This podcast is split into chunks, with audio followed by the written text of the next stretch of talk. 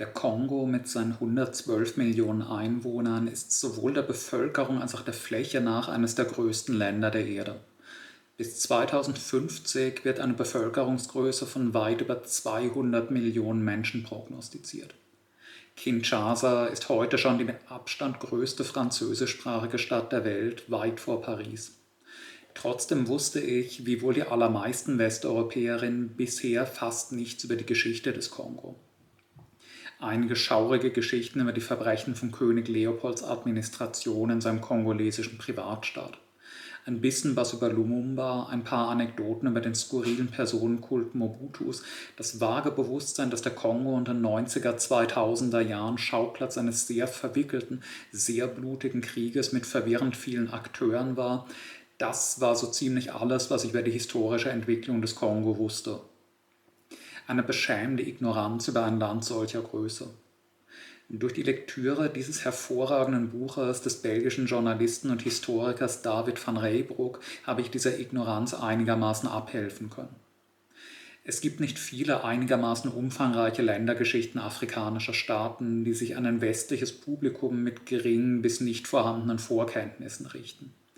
Man sehe sich in einer durchschnittlichen Buchhandlung die Reihen mit Ländergeschichten an, in denen jeweils ein halbes Dutzend Ländergeschichten der USA, Frankreichs oder Russlands nebeneinander aufgereiht sind, während dem gesamten afrikanischen Kontinent höchstens zwei, drei Titel gewidmet sind. Und wenn solche Übersichtsdarstellungen der Geschichte afrikanischer Staaten schon selten sind, dann erst recht welche, die derart glänzend geschrieben sind wie Raybrooks Buch.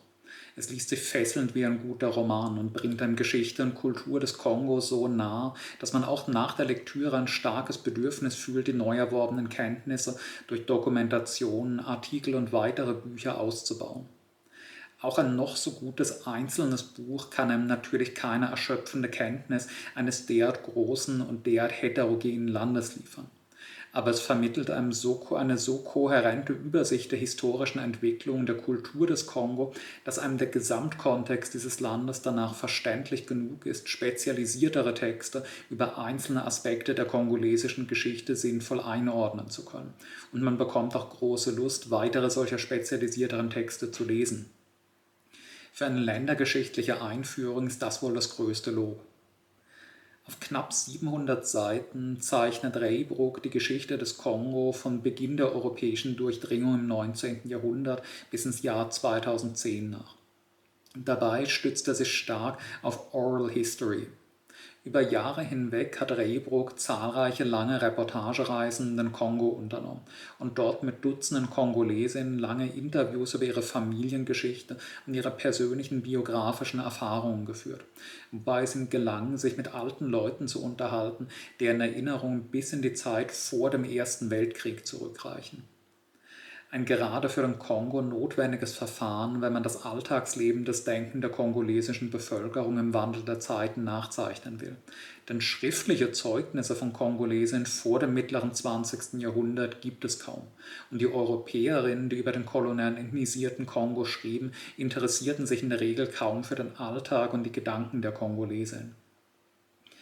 Man kann nun fragen, warum Reybruck seine Geschichte erst im 19. Jahrhundert mit Aufnahme regelmäßigen Kontaktes Europas zum heutigen Kongo beginnen lässt.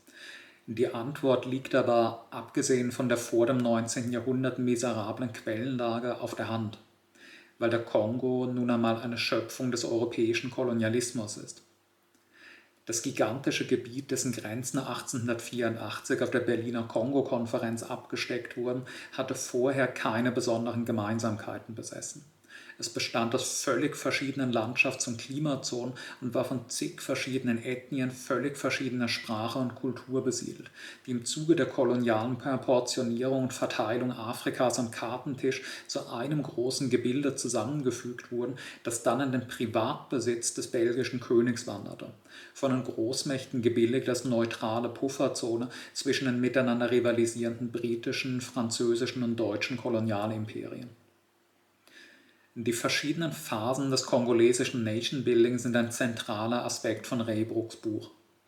Es ist einerseits erst die belgische Kolonisation, die dieses riesige heterogene Gebiet erstmals zu einem administrativen Gebilde zusammenfasst und dadurch nach und nach auch eine Art nationales Zusammengehörigkeitsgefühl seiner Bevölkerung schafft. Alle Menschen im Kongo unterstehen schließlich derselben kolonialen Administration. Sie unterliegen derselben Besteuerung. Menschen aus allen Regionen und allen Ethnien reisen jetzt für administrative Angelegenheiten manchmal in die Hauptsitze der belgischen Verwaltung, wo man Menschen aus anderen Regionen des Landes trifft. In der überwiegend aus Einheimischen bestehenden Kolonialpolizei und Armee werden Rekruten aus allen Teilen der Kolonie gemischt ebenso in den von europäischen Investoren eröffneten Bergwerken und sonstigen Großbetrieben, in denen Arbeiterinnen aus allen Landesteilen zusammenströmen und wo es zu zahlreichen Freundschaften und Ehen zwischen Angehörigen verschiedener Stämme kommt, deren Wege sich ansonsten nie gekreuzt hätten.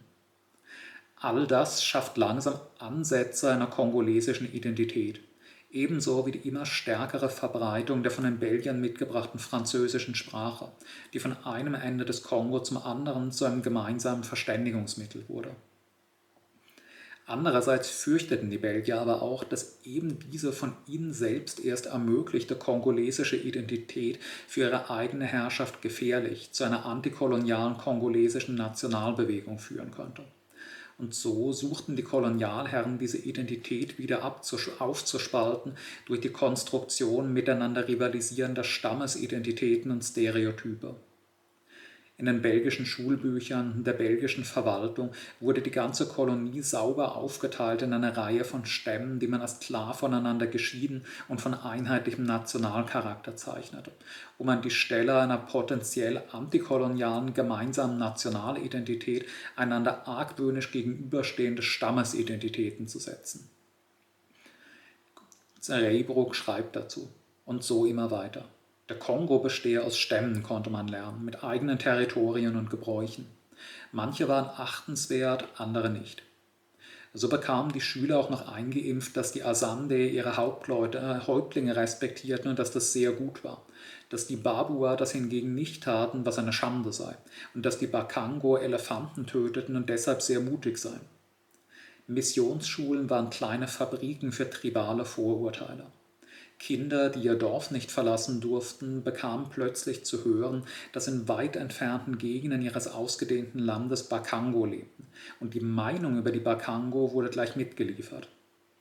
Pygmäen wurden in vielen Handbüchern als bizarre Abweichung dargestellt. Auch wer ihnen nie begegnet war, wusste, was er von ihnen zu halten hatte. Sie tun sich dadurch hervor, dass sie das Eigentum anderer stehlen, lasen die Schüler von Bongandanga in den späten 20er Jahren. Sie freunden sich nicht mit anderen Menschen an. Die meisten Völker Zentralafrikas sind gern sauber und weil es viel Wasser gibt, waschen sie sich täglich. Die Pygmäen jedoch haben etwas gegen Wasser und sind sehr schmutzig. In puncto Unwissenheit übertreffen sie alle anderen Völker Afrikas. Sie sehen nicht ein, dass es besser ist, gemeinsam mit anderen Menschen aus der gleichen Kultur in einem Dorf zu leben, als ständig umherzuziehen. Das soll nicht heißen, es habe niemals Stämme gegeben. Selbstverständlich gab es die, ebenso wie wichtige regionale Unterschiede, verschiedene Sprachen, andere Gebräuche, Tänze, Essgewohnheiten. Und es hatten auch intertribale Kriege stattgefunden. Doch nun wurden diese Stereotype besonders herausgestellt und auf immer festgeschrieben. Es hagelte Stereotype. Die Stämme waren keine Gemeinschaften, die schon seit Jahrhunderten unumstößlich waren. Unumstößlich wurden sie erst in den ersten Jahrzehnten des 20. Jahrhunderts. Mehr denn je identifizierten sich die Menschen mit diesem oder jenem Stamm. Diese Rolle, die Konstruktion und Zementierung von Stammesidentitäten für die Stabilisierung der belgischen Herrschaft spielten, macht dann auch verständlicher, warum es für die antikoloniale Befreiungsbewegung, die vor allem in den 50er Jahren immer mehr an Fahrt gewann, so wichtig war, einen gesamtkongolesischen Nationalismus zu propagieren und warum dann nach der Unabhängigkeit Mobutu seine jahrzehntelange Diktatur trotz ihrer extremen Repression und ökonomischen Misere lange Zeit ideologisch legitimieren konnte, durch die starke Betonung eines gesamtkongolesischen nationalen Gemeinschaftsgefühls und die Bekämpfung tribaler Sonderidentitäten. Gerade Mobutu ist ein Musterbeispiel für den ambivalenten Charakter des antikolonialen Nationalismus in Kolonien oder Ex-Kolonien, der eine anfangs teilweise progressive Rolle erfüllt, dann aber schnell seinerseits zur ideologischen Herrschaftslegitimation einer neuen nationalen herrschenden Klasse und zum Deckmäntelchen repressiver diktatorischer Herrschaft werden kann. Der Prozess der Kolonialisierung des Kongo und die Verbrechen König Leopolds in der Zeit, dass der Kongo noch sein Privatbesitz und keine Kolonie des belgischen Staates war, sind natürlich ein bedeutendes Thema des Buches. Aber wesentlich mehr Raum ist der Geschichte des unabhängigen Kongo gewidmet. Die Verbrechen Leopolds sind freilich so ziemlich der einzige Aspekt der kongolesischen Geschichte, über den ein großer Teil der westlichen Öffentlichkeit überhaupt etwas weiß besonders innerhalb der Linken im weiteren Sinne, wo diese Zeit gerade in den letzten Jahren zum Sinnbild europäischer kolonialer Verbrechen schlechthin wurde. Und auf seltsame Weise ist auch diese scharfe Kritik von Europäern an Europas kolonialer Vergangenheit wieder eine Art von umgedrehtem Eurozentrismus. Kongolesinnen sind interessant als Opfer europäischer Kolonisation, aber nach Erlangung der Unabhängigkeit nicht mehr interessant sodass die progressiven Teile der westlichen Öffentlichkeit in der Regel viel mehr über an Kongolesen begangene Verbrechen vor über 100 Jahren wissen, als über den modernen Kongo der Gegenwart oder überhaupt die Geschichte des unabhängigen kongolesischen Staates. Und dieser isolierte, einzige Aspekt kongolesischer Geschichte, der in Europa breiter rezipiert wird, wird sehr oft in einer sensationsheischenden Weise aufgegriffen, die in der sachlichen Auseinandersetzung mit Europas Kolonialgeschichte wenig hilft und oft einen unguten Beigeschmack von Holocaust-Relativierung hat. Leopold sei der Hitler der Jahrhundertwende gewesen. Zig Millionen Kongolesinnen seien ermordet worden. Ja, die leopoldinischen Verbrechen seien dem Holocaust gleichrangig oder stellten diesen gar in den Schatten. In Rebrucks Darstellung sieht der tatsächliche Verlauf dieser leopoldinischen Gräuel etwa so aus. Ja, es handelte sich um eine der schwersten Phasen kolonialer Gewaltanwendung seit der spanischen Unterwerfung Amerikas im 16. Jahrhundert aber es gab im Kongo keinen organisierten Völkermord und erst recht nichts, was irgendwie mit dem Holocaust vergleichbar gewesen wäre. Leopolds Intentionen in Bezug auf den Kongo waren keine wie auch immer geartete langfristige Entwicklung der Kolonie, sondern ausschließlich das Herauspressen maximalen kurzfristigen Profits aus dem Land. Dementsprechend gab es praktisch keine administrativen Strukturen des sogenannten Kongo-Freistaats, sondern fast nur eine kleine bewaffnete Ordnungstruppe, deren Aufgabe die Bewachung einer von den Belgiern betriebenen reinen Raubwirtschaft im Kongo war. Primäres Objekt der Begierde war für Leopold und die von ihm mit Konzessionen bedachten Unternehmen dabei der im Kongo reichlich vorkommende Kautschuk der um 1900 im Zuge der aufkommenden Fahrzeugindustrie hohe industrielle Bedeutung und damit einen hohen Marktwert zu erlangen begann. Leopolds Söldner verpflichteten nun die einheimische Bevölkerung im Dschungel Kautschuk sammeln zu gehen und regelmäßig festgelegte Mengen davon abzuliefern. Vor Profitgier wurden immer höhere Kautschukabgaben verlangt, schließlich in einem Maß, das ihnen nur noch mit unerträglich schwerer Arbeitsleistung zu leisten war.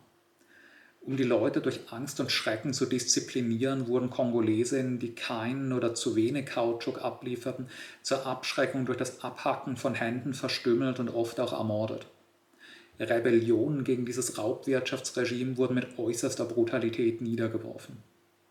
Das war für den Kongo eine furchtbare Zeit und es handelte sich ohne Zweifel um eine der schlimmsten Episoden kolonialer Gewalt in der Moderne aber die Zahl der von Leopolds Schergen Ermordeten, direkt Ermordeten, lag bei einigen Tausend, nicht bei zig Millionen. Woher kommen dann die immer wieder zu lesenden Clickbait-Zahlen darüber, im Kongo seien mehrere, ja über 10 Millionen Menschen ermordet worden? Zunächst durch Berücksichtigung auch der indirekten Opfer dieses Raubsystems. Ohne Zweifel sind wesentlich mehr an den indirekten Folgen dieses Systems gestorben, als direkt von Kolonialtruppen ermordet wurden. Menschen, die durch die körperliche Überlastung des übermäßigen Kautschuksuchen seinen vorzeitigen Tod starben. Menschen, die sich beim ständigen Kautschuksuchen im Dschungel bei jedem Wetter Tropeninfektionskrankheiten zuzogen. Und schließlich eine riesige Zahl von Menschen, die sich vor den, der von den Belgiern geforderten Zwangsarbeit durch Flucht entzogen und dabei oft in klimatisch ungünstigeren Gegenden, solchen mit Krankheitsherden oder schlechteren Ernährungsmöglichkeiten landeten. Im Kongo Leopolds existierte ja nicht ansatzweise so etwas wie eine flächendeckende koloniale Verwaltung. Der Kongo-Freistaat bestand de facto aus wenigen tausend bewaffneten Europäern, die in kleinen Trupps ein Gebiet von der Größe halb Europas durchstreiften, die die zufällig gerade in ihrer Reichweite auffindbaren Menschen schnappten und zur Zwangsarbeit einzogen. Wer bereit war, seine Heimat aufzugeben und eine prekäre Reise ins Unbekannte anzutreten, konnte sich dem mit Leichtigkeit durch Flucht entziehen. Der Großteil des Kongo bestand aus völlig unerschlossenen Gebieten, in die kein Europäer jemals seinen Fuß gesetzt hatte. Die Belgier hatten nicht einmal eine halbwegs klare Vorstellung davon, wie viele Menschen im Kongo eigentlich lebten, geschweige denn, dass irgendjemand gewusst hätte, welches Individuum nun wo lebt. Die weit verbreitete Flucht vor diesen sehr kleinen, aber militärisch hoffnungslos überlegenen europäischen Räubertrupps hat den Zusammenhalt und die etablierten wirtschaftlichen Beziehungen vieler Stämme nachhaltig zerrüttet. Und viele dieser Menschen, die mit Sack und Pack irgendwohin in den Dschungel flohen, werden dabei umgekommen sein. Viel mehr als von belgischen Kugeln und Macheten umgebracht wurden. Aber selbst bei einer noch so weit gefassten Rechnung der auch indirekten Opferzahlen kommt man auf nichts, was realistischerweise auch nur einigermaßen in der Nähe des Holocausts läge. Zahlen von 10 Millionen Todesopfern und mehr, die man tatsächlich manchmal hört, sind ungefähr so seriös wie Berechnungen über 100 Millionen Todesopfer des Stalinismus. Ja, sie streifen den Bereich des schon logisch Unsinnigen. Einige solcher Schätzungen übersteigen wahrscheinlich die Gesamtbevölkerungszahl des Kongo in dieser Zeit. Und der Kongo war um 1910, nach dem Ende der leopoldinischen Raubwirtschaft, keineswegs ein entvölkertes Land. Und erst recht hat dieses System seinen Intentionen nach nichts mit dem Holocaust zu tun. Leopold und die mit ihm im Bund stehenden Kapitalisten haben den Tod Tausendern, das Elend von Millionen Kongolesen für die forcierte Kautschukgewinnung Achselzucken das Kollateralschaden ihres Profits akzeptiert. Aber eine Auslöschung der einheimischen Bevölkerung war selbst kein Ziel. Ja, unerwünscht, weil man sich dadurch schließlich der ausbeutbaren Arbeitskräfte beraubt hätte. Ja, der leopoldinische Kongo war ein Tiefpunkt europäischer kolonialer Gewalt und selbst nach den Maßstäben der europäischen Öffentlichkeit der Zeit von so ungewöhnlicher Skrupellosigkeit geprägt, dass ab etwa 1900 nach Europa strömende Berichte über die dort stattfindenden Gräuel beträchtliche öffentliche Empörung auslösten und Leopold sich gezwungen sah, das Land von seinem Privatbesitz in eine Kolonie des belgischen Staates und unter Aufsicht des belgischen Parlaments umzuwandeln aber eine Verzerrung dieser Geschichte mit immer neuen Superlativen und einer Beimischung von Holocaust-Relativierung dient ihrer historischen Aufarbeitung kaum. Nach der Übertragung der kolonierenden belgischen Staat hat der Charakter der kolonialen Herrschaft sich danach sehr schnell, sehr stark gewandelt. Natürlich wollte Belgien das Land weiterhin ökonomisch ausbeuten. Insbesondere die sehr reichen Erzvorkommen des Landes wurden bald sehr wichtig für das belgische Kapital aber an die Stelle einer rabiaten, kurzfristig denkenden Raubwirtschaft mit extremer Gewalttätigkeit trat der Versuch, das Land durch eine langfristige Entwicklungspolitik dauerhaft an Belgien zu binden und der Bevölkerung die Hinnahme der belgischen Herrschaft akzeptabel zu machen. Erst jetzt entwickeln sich tatsächlich so etwas wie zivile Verwaltungsstrukturen der Kolonie und wurden große Infrastrukturprojekte in Angriff genommen vom Überziehen des Landes mit einem Netz von Schulen über den Bau eines großen Straßen- und Eisenbahnnetzes zu Krankenhäusern und versuchen flächendeckend die Geldwirtschaft und damit auch die Besteuerung der Bevölkerung durchzusetzen.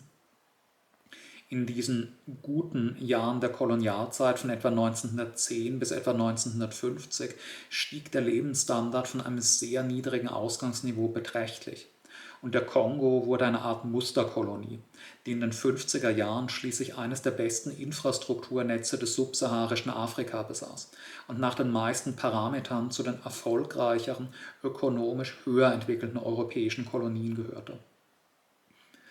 Ideologisch vertraten die belgischen Kolonialbehörden, ähnlich wie die Franzosen in Algerien, eine Art vermeintlich wohlwollenden Paternalismus und keinen offenen, direkten, krassen Rassismus mehr.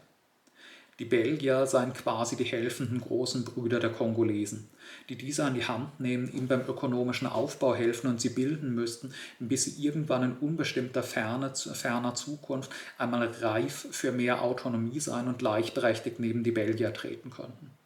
Der Kolonialismus als wohltätiges Entwicklungsprojekt.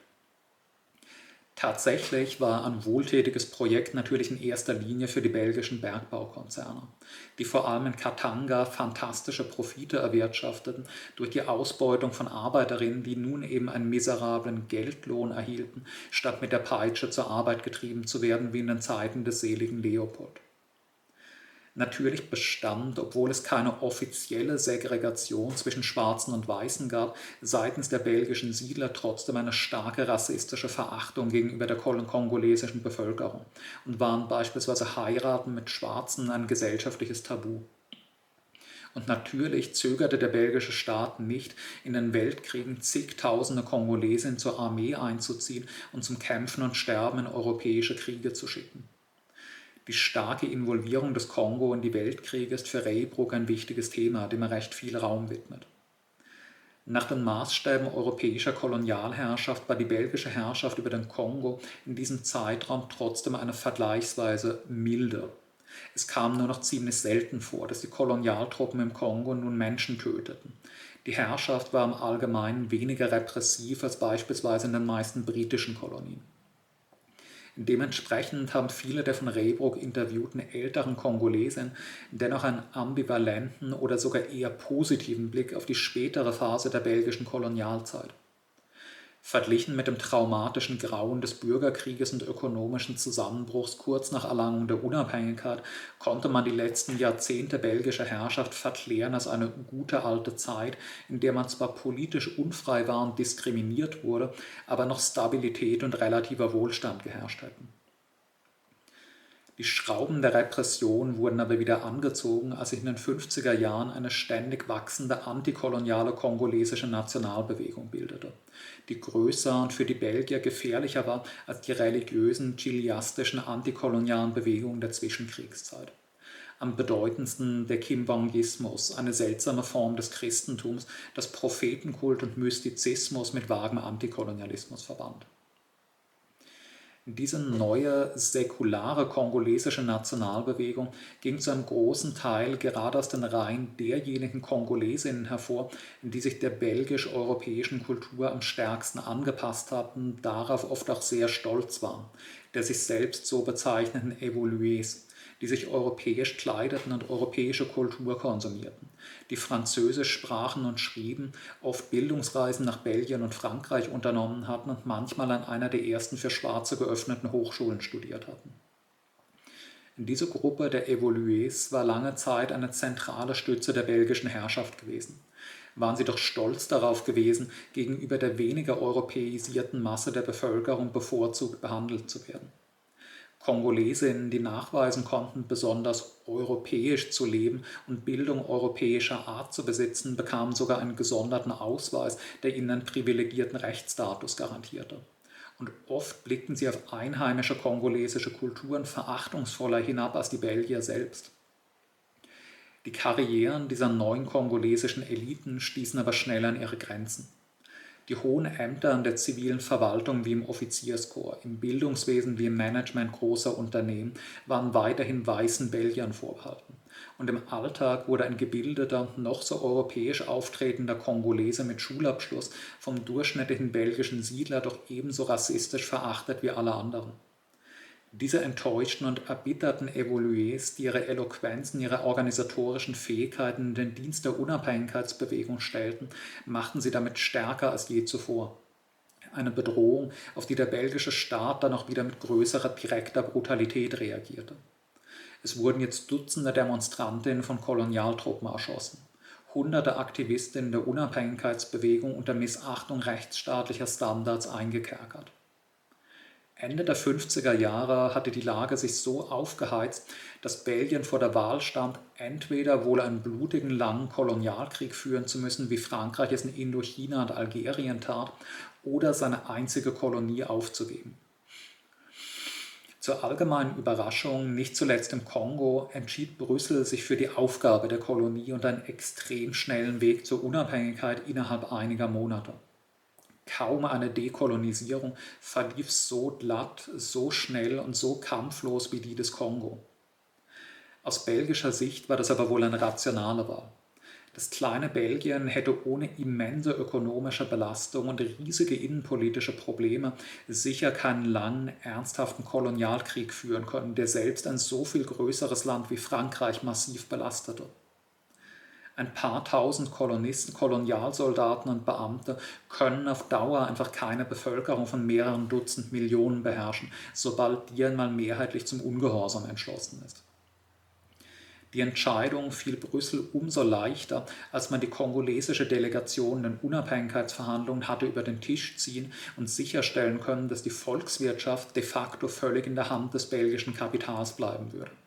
Insbesondere die Minen von Katanga, dem ökonomisch reizvollsten Gut des Kongo als kurz nach der Unabhängigkeit der Aufstieg des Linksnationalismus von Lumumba und Co. zur Bedrohung belgischer Kapitalinteressen wurde, ja der Kongo sich zaghaft der Sowjetunion annäherte, nutzte Belgien dann auch seine verbliebene Stellung in Katanga, um sich mit allen Mitteln weiterhin den Zugriff auf die kongolesischen Rohstoffe zu sichern. Belgien unterstützte aktiv die Sezession Katangas und förderte finanziell wie militärisch die Regierung der neuen katangesischen Republik, in der belgische Minenkonzerne das Sagen hatten und die von mit belgischem Geld bezahlten europäischen Söldnern verteidigt wurde die belgischen Interventionen trugen erheblich zum Zerbrechen des Kongo in mehrere Teilstaaten und zur Entstehung und Aufrechterhaltung des fürchterlichen Bürgerkrieges bei, dessen Verheerung einiges dazu beitrugen, dass der Kongo, der bei Erlangung der Unabhängigkeit eine der besten Infrastrukturen des subsaharischen Afrika gehabt hatte, heute eines der ökonomisch unterentwickelsten Länder der Welt mit einer völlig zerfallenen Infrastruktur ist. Belgiens Katanga-Staat scheiterte schließlich und wurde wie alle anderen abgespaltenen Teilstaaten zurückerobert und in den kongolesischen Staat reintegriert. Aber Belgien, wie die ganze westliche imperialistische Welt, bekam bald darauf ein Geschenk, das ihre Interessen weiter sicherte den Staatsstreich des Offiziers Mobutu, der zu dessen fast 30-jähriger Diktatur führte, in deren Verlauf er sich als verlässlicher Verbündeter für den Westen und besonders die USA im Kampf gegen den Kommunismus profilierte und dafür volle westliche Rückendeckung für seine enormen Menschenrechtsverletzungen und die massenhafte Ermordung von Oppositionellen erhielt. Mobutu lieferte dem Westen die zwei Dinge, die dieser erwartete Feindschaft gegen die Sowjetunion und freien Zugriff westlicher Konzerne auf die kongolesischen Rohstoffe. Die Ironie liegt freilich darin, dass Mobutu diese Rolle als loyaler Büttel des westlichen Imperialismus mit Propagierung eines übersteigerten kongolesischen Nationalismus kaschierte und sich damit brüstete, im Kongo nun endlich wieder authentische afrikanische Kultur wiederzubeleben wobei das meiste davon einfach Erfindungen Mobutus und seiner Entourage waren. Vom neuen Landesnamen Zaire bis hin zu den echt afrikanischen Fantasietrachten, die Mobutu sich ausdachte und anstelle der europäischen Kleidung verbindlich machte. Diese knapp 30-jährige, von den USA lange gesponserte Diktatur Mobutus, der Raybrook einen sehr großen Teil des Buches widmet, war nach dem Bürgerkrieg der zweite Sargnagel der ökonomischen Verwüstung des Kongo. In großen imperialistischen Staaten mit einer riesigen Volkswirtschaft können Korruption und persönliche Verschwendungssucht einer Herrscherklicke kaum jemals solche Dimensionen erreichen, dass sie die Entwicklung von Staat und Wirtschaft sehr schwer beeinträchtigen. Für eine Volkswirtschaft von den Dimensionen der USA, Japans oder Deutschlands wären einige aus der Staatskasse abgezweigte Milliarden Peanuts ohne allzu große Auswirkungen. Für eine gerade erst in die Unabhängigkeit entlassene arme Ex-Kolonie wie den Kongo sieht es aber anders aus. Die Milliarden Dollar, die Mobutu, sein Clan und seine persönliche Entourage sich aus der Staatskasse einsteckten, um in exzessivem Luxus zu leben, waren ein wirklicher Aderlass für den Kongo und behinderten gravierend die wichtigsten Infrastrukturprojekte. In der Anfangszeit seiner Herrschaft, in den guten Mobutu-Jahren, konnte das durch die sehr hohen Rohstoffpreise auf dem Weltmarkt und die damit reichlich sprudelnden Exporteinnahmen noch einigermaßen kompensiert werden. Als die Preise von für den Kongo zentralen Rohstoffen wie Kupfer aber später in den Keller fielen, wurde die Lage katastrophal. Der Lebensstil Mobutus und seiner Günstlinge wurde immer abstruser. Mobutu hatte Stadtpaläste in Brüssel und Paris, Villen in der Schweiz und am Mittelmeer. Er baute sich in seinem Heimatort Gbadolite einen fantastischen, von Gold und Marmor prangenden Palastkomplex, eine Art Versailles im Dschungel. Ihre Familien flogen regelmäßig am Wochenende First Class zu Shoppingtouren nach Paris und New York, wo sie Millionen innerhalb von Stunden ausgaben. Die Zusammenraffung dieser ungeheuerlichen Privatvermögen von Mobutus Clique entzog dem Kongo einen wirklich erheblichen Teil der gesamten Staatseinnahmen.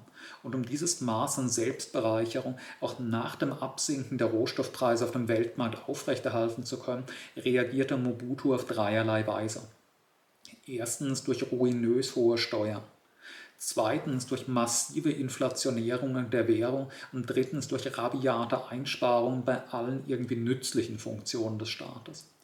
Lehrerinnen wurden nicht mehr bezahlt, Krankenhäuser nicht mehr finanziert, die Verkehrswege nicht mehr instand gehalten, dem Verfall überlassen. In der Spätphase des Mobutismus geriet der Kongo in eine permanente humanitäre Krise und erlitt seine Infrastruktur nachhaltig schwerste Schäden.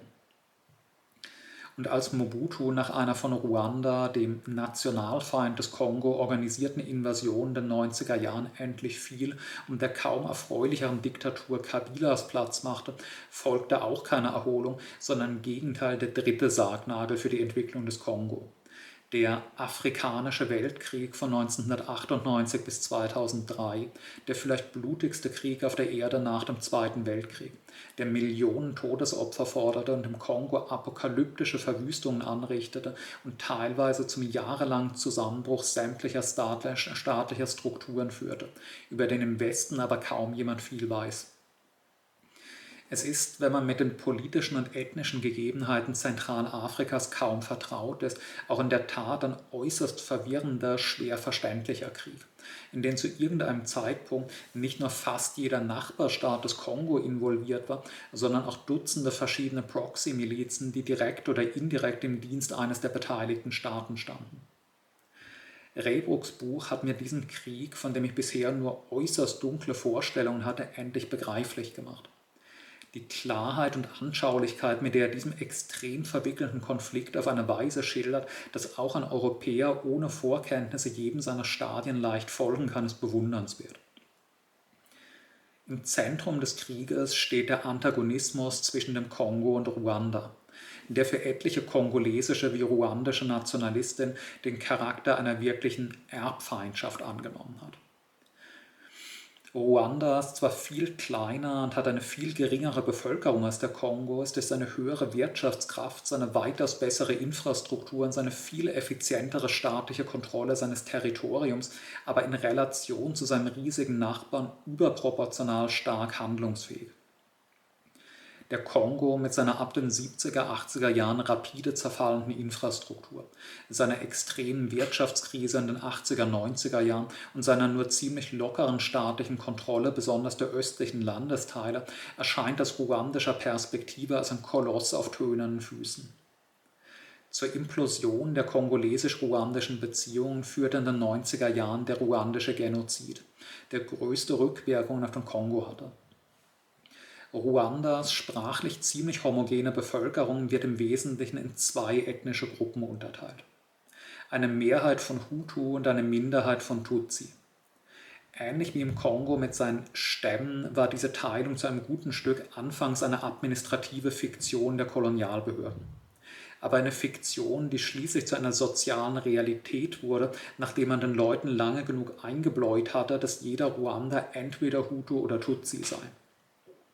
Diese ethnische Unterteilung war gleichzeitig auch eine sozioökonomische. Hutu waren fast durchweg sesshafte Kleinbauern, Tutsi überwiegend umherziehende Viehzüchter und Händler, wobei die Kolonialbehörden oft einfach jeden Einwohner mit viel Besitz als Tutsi registrierten und jeden mit wenig Besitz als Hutu. Im 20. Jahrhundert war die Minderheit der Tutsi jedenfalls signifikant wohlhabender als die Mehrheit der Hutu und gleichzeitig nahmen Tutsi die allermeisten politischen, administrativen und wirtschaftlichen Führungsposten ein. Gegen diese Vorherrschaft der Tutsi-Minderheit bildete sich ein zunehmend aggressiver Hutu-Nationalismus, dem es in den 90er Jahren schließlich gelang, die Macht an sich zu reißen und einen entsetzlichen Genozid an den Tutsi anzurichten, in dem Hunderttausende Menschen abgeschlachtet wurden. Einer Tutsi-Rebellengruppe gelang es mit ausländischer Unterstützung aber erfolgreich in Ruanda einzumarschieren, die Regierung der Hutu-Nationalisten zu stürzen und die Macht im Land zu übernehmen. Und diese auf Rache sinnende Tutsi-Militärregierung blickte bald in Richtung Kongo. Dort im Kongo waren nicht nur die in Kivu lebenden Tutsi-Minderheiten auf kongolesischem Gebiet schon lange diskriminiert und schikaniert worden. Der Kongo hat auch Hunderttausende ruandische Hutu aufgenommen, die aus Angst vor Vergeltungsakten geflohen waren, als die Tutsi-Rebellen die Macht übernommen hatten. Unter diesen in den Kongo geflohenen Hutu befanden sich einerseits zahlreiche Teilnehmer des Genozids an den Tutsi, die sich durch Flucht ins Ausland der Bestrafung entziehen wollten. Andererseits fürchtete die neue ruandische Regierung, dass unter diesen in den Kongo geflohenen Hutu ein Revanchismus brodeln würde, der sie motiviert, irgendwann ihrerseits eine Invasion nach Ruanda zu versuchen. Eine Befürchtung, die genährt wurde durch die Unterstützung, die Mobutu den Hutu-Flüchtlingen angedeihen ließ. Um die Lage zu bereinigen, entschied die ruandische Regierung sich nun für eine Invasion im Kongo, von der man hoffte, von dem man hoffte, er sei durch ökonomische Schwächung und politische Desintegration weitgehend handlungsunfähig. Einerseits, um eine Strafaktion gegen die Hutu im Kongo zu unternehmen, andererseits, um Mobutu zu stürzen, durch eine Tutsi-freundliche Regierung zu ersetzen. Um die Sache für die öffentliche Meinung des Auslands etwas zu kaschieren, handelt es sich formell um keine ruandische Invasion, sondern die Invasion der von Ruanda unterstützten Rebellen des kongolesischen Oppositionellen Kabila, der als erbitterter Feind Mobutus seit Jahrzehnten in einem kleinen Dschungelgebiet ausharrte und von Ruanda nun als Befreier des Kongo auserkoren wurde. De facto war das aber ein ruandisches Unternehmen von Ruanda rekrutierte und ausgebildete Rebellen, erstmals in großem Umfang auch Kindersoldaten, zu denen man verschleppte kongolesische Kinder ausgebildet hatte, führten den Angriff. Ruandische Offiziere kommandierten ihn, gekämpft wurde mit ruandischen Waffen und besoldet wurden die Angreifer mit ruandischem Geld. Kabila war kaum mehr als das von Kigali vorgeschobene Maskottchen des Unternehmens. Zunächst war die Invasion ein spektakulärer Erfolg die seit Jahren extrem unterfinanzierte, von Korruption und Verwahrlosung ausgehöhlte kongolesische Armee brach unter der Wucht des ruandischen Angriffs in kürzester Zeit völlig zusammen. Die Invasionstruppen stürmten auf ihrem Weg nach Westen von Sieg zu Sieg. Die ruandischen Truppen und ihre Proxys richteten nun ihrerseits eine Reihe grauenhafter Vergeltungsmassaker an den Bewohnern der von ihnen eroberten Hutu-Flüchtlingslager im Osten des Kongo an. Zehntausende Flüchtlinge wurden oft nach schwerster Folter massakriert. Massenvergewaltigungen wurden systematisch als Mittel der Kriegführung eingesetzt. Zehntausende weitere Hutu flohen panisch in den Dschungel und gingen dort zugrunde. Nach wenigen Wochen stand die Invasionsarmee in Kinshasa. Mobutu musste fliehen. Nach knapp 30 Jahren war der Mobutismus am Ende. Ruanda jubelte. In Kinshasa saß nun gestützt auf ruandische Bajonette Kabila auf dem Präsidentenstuhl. Der riesige Kongo schien zum Vasallenstaat des kleinen Ruanda geworden zu sein. Aber der Schein trug. Kabila erwies sich bald als erstaunlich eigenständig und widerspenstig. Er wollte eine starke autoritäre Herrschaft wie Mobutu aufbauen, und dafür war es nicht hilfreich, als Marionette einer ausländischen Macht zu gelten. Kabila betonte nun seinen eigenen kongolesischen Nationalismus, warf die ruandischen Berater aus dem Land und brüskierte Kigali auf jede denkbare Weise. Sehr schnell hatte man in Ruanda die Nase voll und fragte sich, wenn es im ersten Anlauf so einfach gewesen war, einen Regime-Change im Kongo durchzuführen, warum sollte man das dann nicht einfach wiederholen und den lästig gewordenen Kabila auch wieder entfernen? 1998 startete Ruanda seine zweite Invasion des Kongo, die als Blitzkrieg konzipiert war, bei dem Luftlandetruppen gleich in den ersten Tagen des Krieges Kinshasa einnehmen und Kabila töten oder verhaften sollten. Die kongolesische Armee erwies sich erneut als chancenlos und der ruandische Plan schien aufzugehen. Bis sich unerwartet eine spontane Allianz mehrerer Nachbarstaaten zur Rettung Kabilas bildete, um eine übermäßige ruandische Dominanz in der Region zu verhindern. Diese ausländische Allianz schaffte es, die ruandischen Invasoren zurückzuwerfen. Und im Osten des Kongo bildete sich eine über lange Zeit relativ stabile Frontlinie. Der Kongo zerfiel in einen von Kabila aus Kinshasa regierten Westteil und einen von Ruanda an seinen Proxys besetzten Ostteil. Die genaue Zusammensetzung der Kombattanten war vielen Wechseln unterworfen. Eine ganze Reihe anderer Staaten unterstützten zeitweise diese oder jene Seite. Und alle involvierten Staaten unterhielten eigene Proxy-Milizen, die ein begrenztes Gebiet in deren Auftrag verwalteten und in ihrem Bereich oft eine brutale Terrorherrschaft aufrichteten. In der breiten Zone zwischen Kinshasas und Kigalis Machtbereich herrschte völlige Gesetzlosigkeit und eine Art Mad Max-Szenario, in dem das Recht des Stärkeren galt und jeder, der ein paar hundert Kalaschnikows zusammenbekam, sich zum unumschränkten Herrscher einer Stadt oder eines kleinen Landstrichs aufschwingen konnte. In dem Maße, in dem die Eroberung Kinshasas und der neue Regime-Change unrealistisch wurden, wandeln sich auch die ruandischen Kriegsziele. Ruanda ging es jetzt nur noch um hemmungslose Ausbeutung der Bodenschätze im von ihm eroberten Teil des Kongo. Gold, Kupfer, Diamanten, vor allem aber Coltan, das im Zuge der neuen Handyindustrie zu einem weltweit extrem begehrten Rohstoff geworden war. Und die größten Mengen Coltan lagen im Kongo und standen nun unter ruandischer Kontrolle. Ruanda machte nun Milliarden Dollar Gewinn durch den Export der von ihm geraubten kongolesischen Rohstoffe gefördert zum Großteil von Arbeiterinnen unter sklavereiartigen Bedingungen, denen für Ungehorsam oder mangelnden Arbeitseifer die Erschießung drohte. Ruanda richtete im Osten des Kongo eine quasi koloniale Raubwirtschaft ein, die an die schlimmsten Tage König Leopolds erinnerte.